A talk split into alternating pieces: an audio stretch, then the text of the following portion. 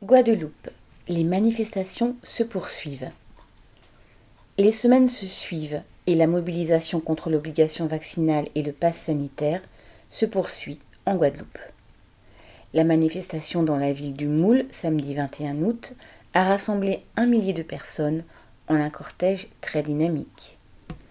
Avec les pompiers de FO en tête, les syndicats dont l'UGTG, la CGTG, FO, les syndicats enseignants de la FSU, Combat ouvrier, le Parti communiste guadeloupéen, le LKP, l'UPLG, en tout une trentaine d'organisations, se sont retrouvés dans les rues comme chaque samedi.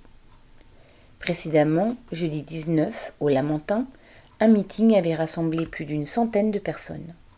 Un autre meeting est prévu mercredi 25 août à Pointe-à-Pitre, devant le palais de la Mutualité, ainsi que les caravanes dans toutes les parties de l'île.